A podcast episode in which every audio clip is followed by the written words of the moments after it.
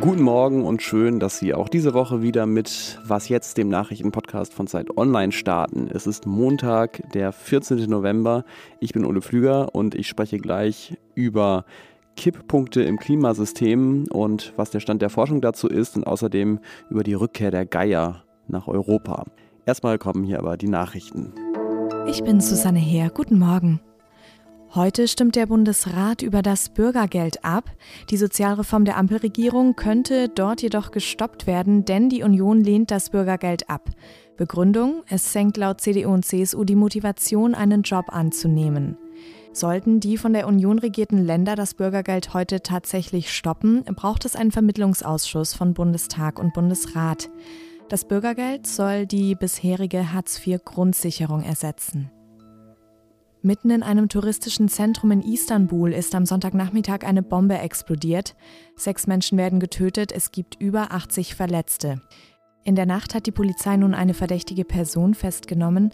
Sie soll die Bombe auf der Einkaufsstraße Istiklal deponiert haben. Der türkische Innenminister Süleyman Soylu spricht von Verbindungen zur verbotenen kurdischen Arbeiterpartei PKK. Zu dem Anschlag hat sich bisher niemand bekannt. In Istanbul hat der Angriff alte Ängste ausgelöst. Seit 2017 hatte es dort keinen terroristischen Anschlag mehr gegeben. Redaktionsschluss für diesen Podcast ist 5 Uhr.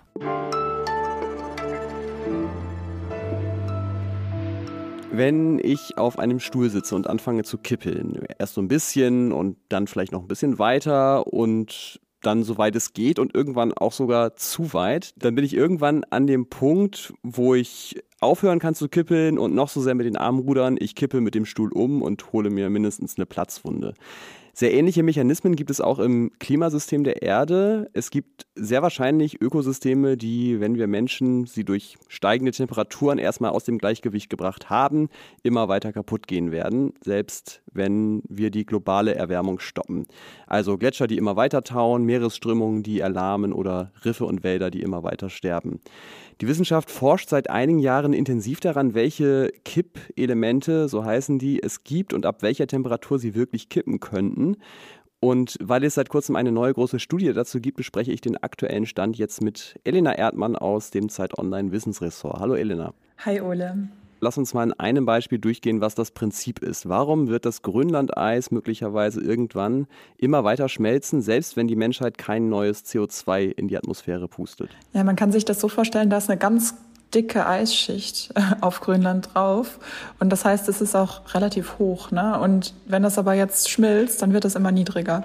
Und es ist ja so, dass es, je weiter man nach oben kommt, desto kälter wird es. Aber irgendwo weiter unten ist es sozusagen so warm, dass es dann sowieso abschmelzen würde. Also gar nicht, weil es wärmer wird, sondern auch schon bei unseren jetzigen Temperaturen wäre es quasi tiefer, würde es abschmelzen.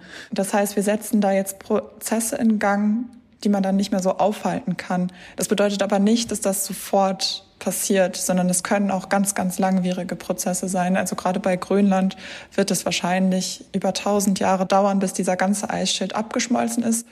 Nur halt das, was wir jetzt machen, das wird dann nicht mehr umkehrbar sein. Das heißt, dann haben wir auf jeden Fall das Problem, dass der schmilzt.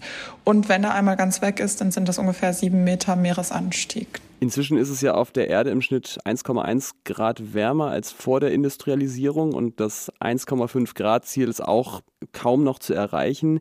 Welche Kipppunkte könnten denn zu diesem Zeitpunkt jetzt möglicherweise schon überschritten sein? Ja, da gab es vor ein paar Wochen eine neue Studie vom äh, Potsdam Institut für Klimafolgenforschung. Und die haben vier Kippelemente identifiziert, die bei 1,5 Grad schon wahrscheinlich ausgelöst werden. Das sind zum einen Korallenriffe, also die tropischen und subtropischen Korallenriffe, um ganz genau zu sein. Die könnten alle kaputt gehen. Ähnlich steht es auch um die Gebirgsgletscher, also in den Alpen, aber auch im Himalaya. Dann eben der Eisschild Grönlands, über den wir gerade schon gesprochen haben, und auch der Eisschild in der Antarktis. Da brechen ja auch immer größere Stücke ab. Jetzt muss man dazu auch noch sagen, anders als bei den grundlegenden Mechanismen des menschengetriebenen Klimawandels ist ja das Konzept von Kipppunkten und Kippelementen in der Forschung nicht völlig unumstritten. Was sind denn die Streitpunkte da? Also das Ganze ist ja was, was wir so noch nicht erlebt haben. Also es haben Menschen auf der Welt im Grunde noch nicht erlebt, solche großen Temperaturwechsel in so einer kurzen Zeit. Und das heißt, wir wissen gar nicht so genau, wie diese Prozesse ablaufen werden. Also man kann das ganz gut modellieren, aber natürlich gibt es da einfach riesig große Unsicherheiten. Und das heißt, wo jetzt zum Beispiel bei welcher Gradzahl diese Prozesse tatsächlich ausgelöst werden, das lässt sich halt wirklich nur so ganz ungefähr sagen. Und es gibt da so eine gewisse Forscher-Skepsis, würde ich sagen. Es gibt ein paar Leute, die immer, wenn man auch über Kipppunkte spricht, schon sofort Bedenken äußern. Ich denke, das hängt ein bisschen damit zusammen, dass halt die Sorge besteht, dass das Ganze alarmistisch geführt wird, diese Debatte. Auf der anderen Seite muss man natürlich auch sagen, es sind halt einfach Prozesse, die so passieren können. Und deswegen muss man natürlich auch besonders vorsichtig sein, einfach weil da sehr, sehr große Risiken hinterstecken. Wie wichtig ist denn diese Frage überhaupt, ob jetzt Kippelement oder nicht? Ich glaube, was man auf jeden Fall mitnehmen sollte, ist, diese Dinge, diese Ökosysteme werden wohl kaputt gehen. Und das heißt, egal ob es jetzt ein Kipppunkt ist oder nicht, das ist im Grunde gar nicht notwendig, um zu mhm. verstehen, dass das Prozesse sind, die wir wirklich nicht erleben wollen und wo wir einfach alles tun sollten, damit es eben verhindert wird. Vielen Dank, Elena Erdmann. Gerne, ciao.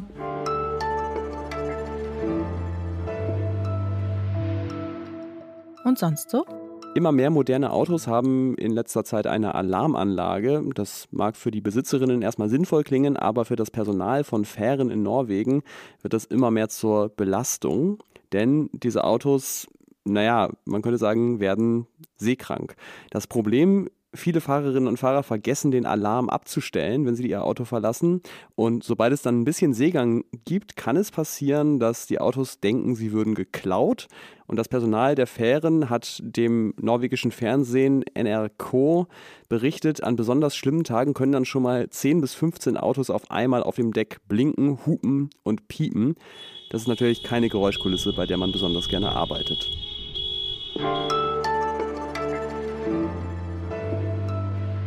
Nachdem wir jetzt eben schon die ganze Welt in den Blick genommen haben, schauen wir uns jetzt noch eine ökologische Krise im Kleinen an und ich nenne sie mal die Geierkrise. In vielen Regionen Europas und der Welt sind mindestens bestimmte Geierarten in den letzten Jahrhunderten ausgestorben.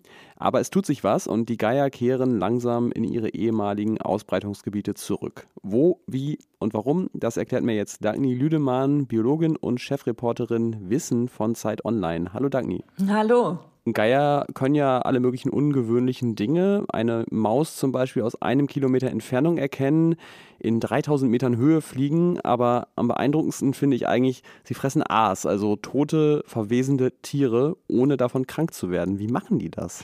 Ja, äh, Geier sind eigentlich perfekt daran angepasst, äh, tote Tiere zu fressen, die ja erstmal ziemliche Keimschleudern sind. Und so haben Geier eine ganz besonders ätzende Magensäure die dafür sorgt, dass die Keime ihnen nicht äh, gefährlich werden können. Und sie haben wohl auch eine sehr besondere Keimflora im Magen, die auch dabei hilft.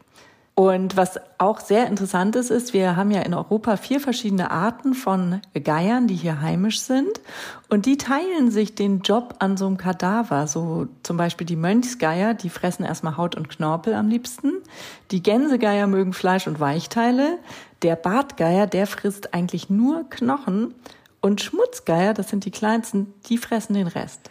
Es liegt also nicht an der Diät, wenn es den Geiern insbesondere in Europa schlecht geht. Was ist denn dann der Grund?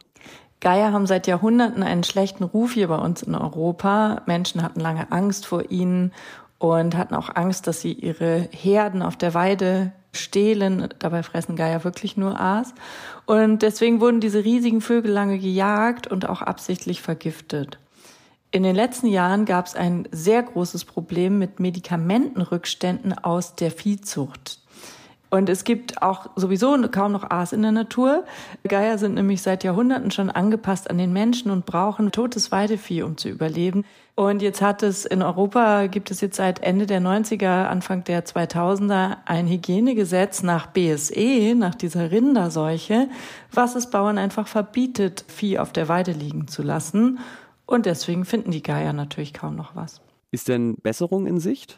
Ja, und es werden in Europa seit einiger Zeit schon wieder verschiedene Geier ausgewildert und wieder angesiedelt. Und das ist teilweise recht erfolgreich. Auch hier bei uns in Deutschland, in Bayern zum Beispiel, werden Bartgeier erfolgreich wieder angesiedelt und da haben auch schon welche Küken bekommen. Und ich war in Bulgarien dabei, wie ein Mönchsgeier ausgewildert wurde. Dort hatte man auch schon mal einen ersten Nachwuchs, der dann leider aber direkt wieder vergiftet worden ist. Aber insgesamt gibt es äh, gute Projekte, wo das von Erfolg gekennzeichnet ist und die Geier sich so langsam wieder ausbreiten. Vielen Dank dir, Dagny, und diesen Text über die Auswilderung in Bulgarien und alles andere um Geier verlinken wir natürlich auch in den Show Notes. Ja, tolle Vögel sind das und äh, sie haben zu Unrecht so einen schlechten Ruf. Sie halten uns alle gesund. Das war's bei Was jetzt an diesem Montag. Ich bin Ole Pflüger und sage vielen Dank fürs Zuhören. Mails können Sie uns schreiben an wasjetzt.zeit.de und heute Nachmittag dann auch natürlich gerne wieder das Update hören. Tschüss, bis dann.